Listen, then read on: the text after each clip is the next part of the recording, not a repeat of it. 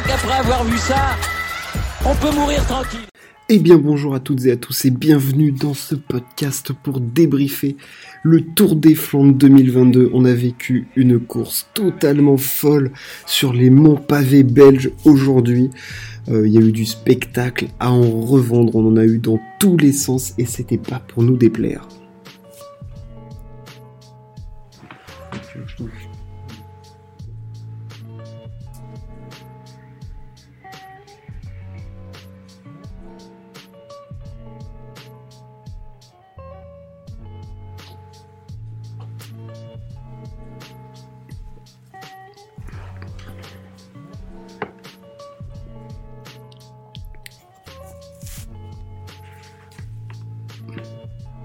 On va donc revenir en détail sur tous les moments marquants, les hommes forts, les moments clés et tout, parce que c'était vraiment fantastique du côté des pavés belges.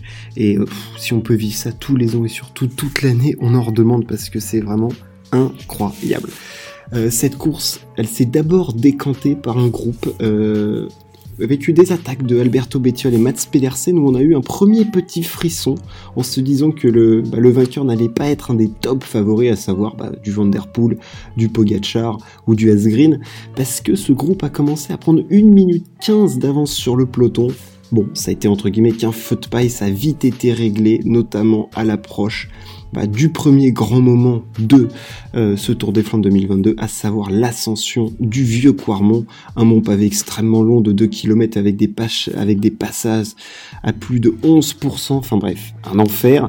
Euh, et là, on a surtout eu la première alerte Pogachar qui vient nous placer un démarrage monumental et qui vient slalomer entre tout le monde. C'est-à-dire que il revient sur un groupe, il faut savoir, il y en avait un petit peu partout devant quand même, il revient sur ce groupe avec Bettiol Pedersen, il dépose tout le monde, il slalom dans tous les sens. Derrière, bah, c'est sauf qui peut, t'as euh, Asgreen dans la rouge, je crois, mais t'as as Van Der Poel qui est plus loin, Valentin Madois c'est plus loin, Dylan Van Barl aussi, enfin bref, c'est un petit peu éparpillé à la sortie de ce vieux Quarmont, mais on a déjà un visu sur les hommes forts, sur ceux qui vont se battre pour la victoire. Et Tadej Pogacar déjà nous impressionne parce que bah, la puissance qu'il arrive à développer et surtout la maîtrise qu'il a sur les pavés pour un mec qui fait le Tour des Flandres pour la première fois, c'est absolument sidérant. C'est absolument exceptionnel, c'est vraiment un phénomène ce type, c'est-à-dire que on l'avait vu plutôt costaud du côté d'à travers la Flandre quand même. Euh, bon, il s'était fait lâcher sur une coup de placement, quoi. Il était, il était pas placé au bon endroit, mais on l'avait vu fort. Mais alors là, je l'ai trouvé monumental et dès le vieux Quarmont, on se dit qu'il va être costaud. Euh, un Vanderpool à réaction, euh, voilà, c'est pas lui qui place l'attaque. Euh, et puis derrière, on voit un Sgreen un petit peu juste. donc voilà, on a déjà une première étage des, des forces en présence. Pogachar très fort, Van Der Poel est là, Valentin Madois c'est costaud, Dylan Van Barl ça passe. Enfin, on a du voilà, on a du Yann Tratnik aussi qui était qui était plutôt costaud. Donc voilà, on a on a déjà un bon écrémage. Pedersen aussi a l'air de plutôt bien s'accrocher. Enfin voilà, Pitcock était là, mais un petit peu un peu plus en retrait. Donc ce, vieux Quarmont nous a donné vraiment un, un bel éventail des forces en présence, mais c'est surtout le Paterberg, puis le Koppenberg là, qui s'enchaînait. Enfin, l'enchaînement Quarmont, Paterberg, Koppenberg et un Koppenberg où Pogachar il place une mine encore une fois mais de toute façon euh, Pogachar c'est il y a plus de il y a plus de mots. C'est-à-dire que le mec déjà quand il est sur une course il est favori pour la gagner quelle qu'elle soit en fait dès qu'il arrive dessus. Et surtout à chaque fois mais il attaque il est jamais en difficulté. Il est tout le temps proactif du truc. Mais c'est pas possible. C'est pas possible ce mec. C'est complètement scandaleux ce qu'il fait.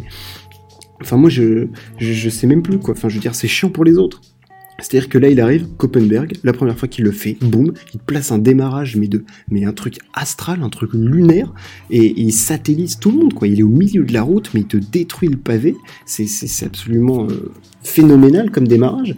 Derrière, t'as Van Der Poel qui s'accroche, mais euh, c'était chaud, quoi. Bon, alors après, ça se, ça se regroupe un petit peu.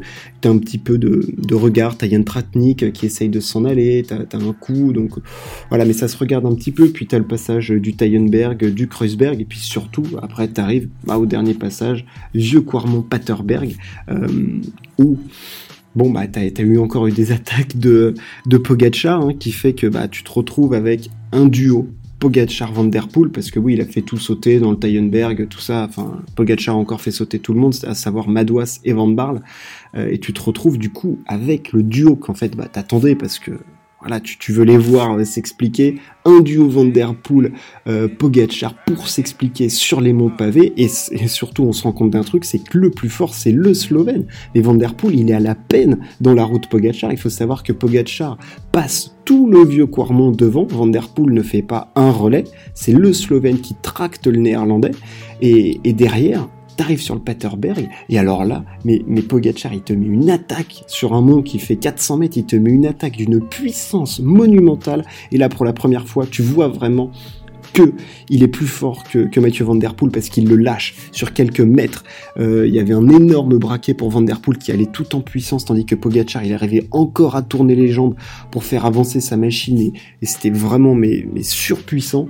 Et Van Der Poel qui s'accroche et qui au mental, euh, je sais pas si c'est à l'expérience ou quoi, euh, ou avec un peu de réussite aussi, parce que cette attaque, elle arrive sur le sommet du Paterberg, et ça lui permet de recoller à Pogachar et après de faire les 13 dernières boards sur Audenard, et t'arrives du coup à Audenard avec ce duo Vanderpool Pogachar qui étaient les plus costauds. Derrière, t'as Van Barle et Valentin Madouas. On parle de la course de Valentin Madouas qui est absolument fantastique parce qu'il a été, je trouve, on pourrait dire, pas à réaction, mais toujours fort, costaud, parce qu'il passait les mois avec les meilleurs, mais toujours avec un temps de retard jusqu'au moment où il se retrouve du coup dans le Tyenberg avec, euh, avec les, gros, et, euh, là, ça, il, a lâché un petit peu, mais euh, sinon, il n'y a rien à dire sur la course de Madouas, qui a été mais, très très fort, mais très très très fort.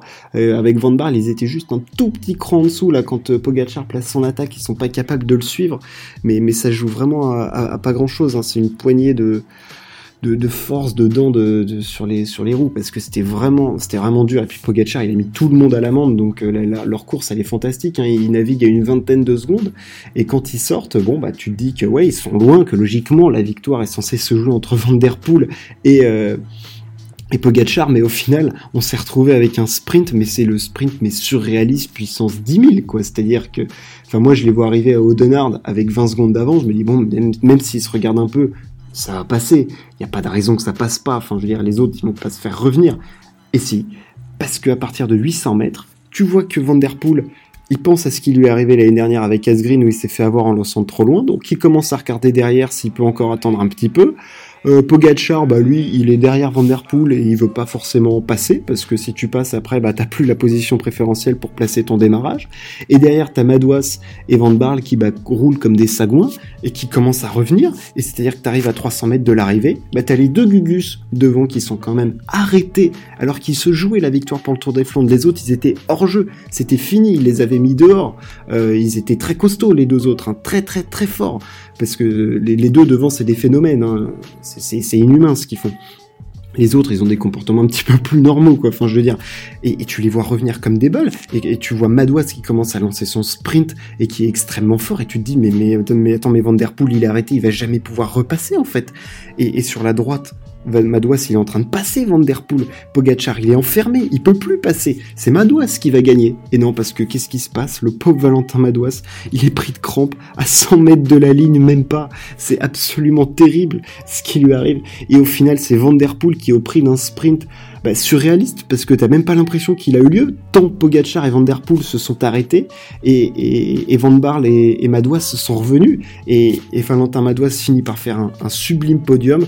Pogachar quatrième, mais bon c'est presque anecdotique parce que il peut s'en vouloir qu'à lui-même hein, sur ce sprint. Et le grand vainqueur c'est Van Der Poel qui gagne une course fantastique. C'était peut-être pas le plus fort aujourd'hui. Le plus fort, c'était clairement Tadej Pogacar. On l'a vu dans les monts. Mais il faut réussir à lâcher ses adversaires. Et il n'a pas lâché Van Der Poel, qui a réussi à revenir sur le sommet du Paterberg. Ça s'est vraiment joué euh, à la bascule. Hein. Ça joue si à 50 mètres de plus. Je pense que Van Der Poel, euh, la route de Pogacar, il la revoit jamais.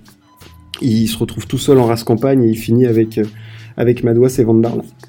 Mais euh, ce sprint, il était dingue et Van Der Poel vient donc décrocher un deuxième Ronde Van Vlanderen euh, au prix bah, d'une course où là, il a été bon tacticien. Autant l'année dernière, il, s'est un peu viandé.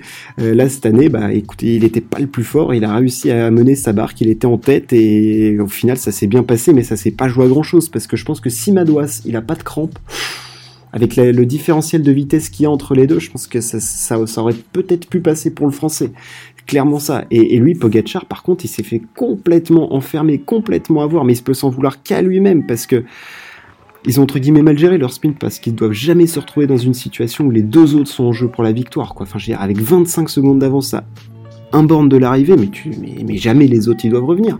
Et donc euh, là, clairement, ça a être une grosse erreur tactique pour, euh, pour Pogachar, et, enfin surtout pour, pour Van Der Poel, et ça l'a été pour Pogachar qui après, ben, dans le sprint avec Van Barle, il avait devant lui, sur la droite il y avait Madouas, devant lui il y avait Van Der Poel, après il y avait Van Barle, il avait plus de place, il a pas pu lancer son sprint, et il en a même, l'image de la photo elle est surréaliste, parce que t'as Pogachar qui à 50 mètres de la ligne lève les bras en se disant, bah ouais, bah, ouais, bah t'as merdé mec, t'es très fort, t'es trop fort, et, là t'as, voilà, petite erreur stratégique de, de notre ami Tadei, et, et Van Der Poel qui s'impose, Madouas fait 3 et Dylan Van Barle fait, fait 2, cette course, elle était surréaliste. C'est une course comme on les aime, mouvementée, qui s'est déclenchée dès qu'on l'a, dès qu'on a attaqué le, vieux Quarmont. Ça a été, ça a été un feu d'artifice tout le temps, quoi. Enfin, je veux dire, t'en avais dans tous les sens parce que tu finis avec Van Der Poel, Pogacar devant, mais à un moment t'as eu Yann Tratnik qui était avec euh, avec Wright devant. Enfin, je dirais, il y en avait de partout et c'est ça qui est beau, c'est-à-dire que t'as plus d'équipiers, t'as que les leaders, c'est que que de la stratégie, qu'à la force de la pédale et